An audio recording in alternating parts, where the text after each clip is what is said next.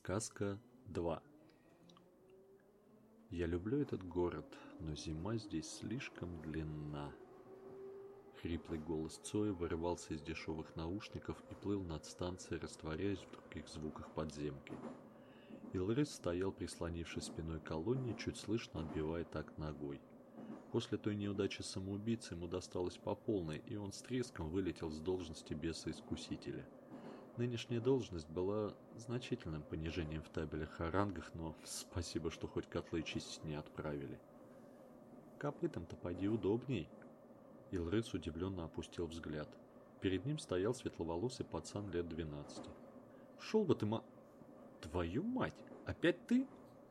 А ты хотел кого-то другого увидеть?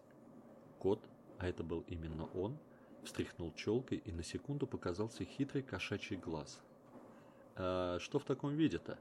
Бес вытащил наушники из ушей. «А как ты себе это представляешь? Пассажир разговаривает с котом и тут ему отвечает?» Кот улыбнулся. «А так?» Скромный педофил клеит мальчика. «Похоже, ты сегодня первую смену?» «Не первую», — Бес вздохнул. «И не последнюю. А все благодаря тебе». «Вот, только не надо, а? У каждого своя работа. Может, с тобой прокатиться? Опять мешать будешь?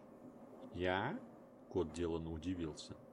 Да кто я такой, чтобы мешать промыслу Божьему? Вот и я думаю, кто ты такой? Илрис задумчиво почесал подбородок. Подожди, ты хочешь составить мне компанию? А почему бы и нет? А как же твой? Бес мотнул головой в сторону путей, на которые как раз прибывал поезд. Кот замер на секунду, словно погрузившись в себя, подумал. «Ну, минут пятнадцать у меня точно есть».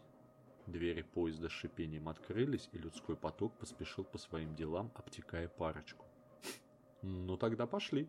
Бес шагнул в вагон. Поезд практически летел по перегону. Люди читали, спали, слушали музыку.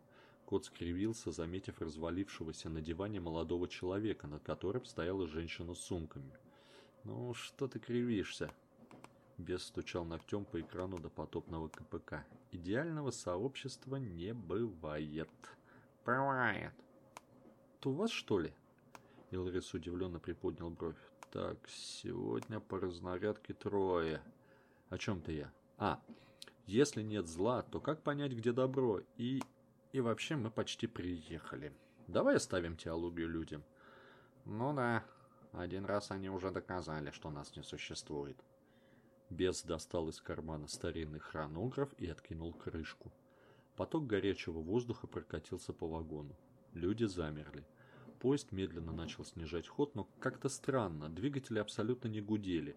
Звуки становились все глуше, пока тишина не накрыла вагон. Марионетки. Пытаются доказать, что обладают правом выбора. А ведь стоит чуть-чуть подтолкнуть, поманить, и он уже сделает тот выбор, что ты захочешь. Илрис подошел к замершему мужчине и, достав у него из кармана сигареты, закурил. «Своих нет!» Кот возмущенно фыркнул. «Ну почему же?» Бес ухмыльнулся. «И дым Отечества нам сладок и приятен». Поезд остановился. «Ну, твою же ж мать!» понапридумали электричество, теперь из-за него постоянно калибровка слетает.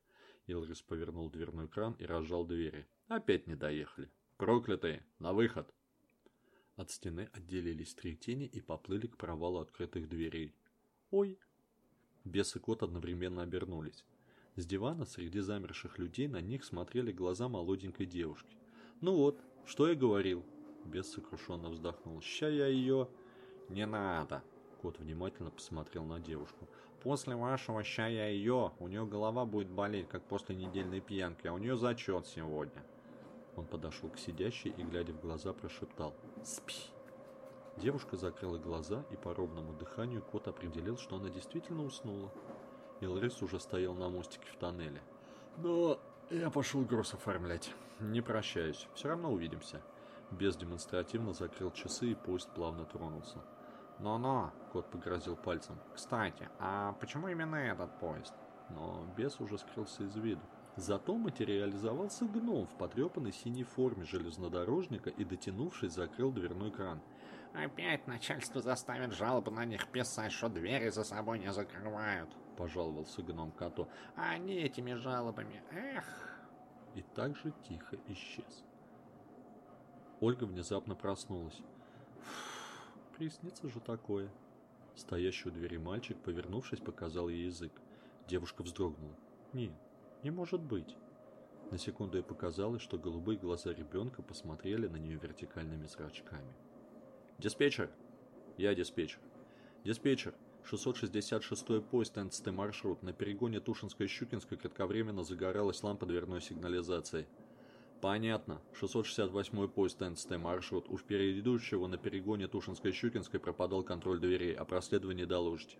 Понятно, диспетчер. О проследовании доложу.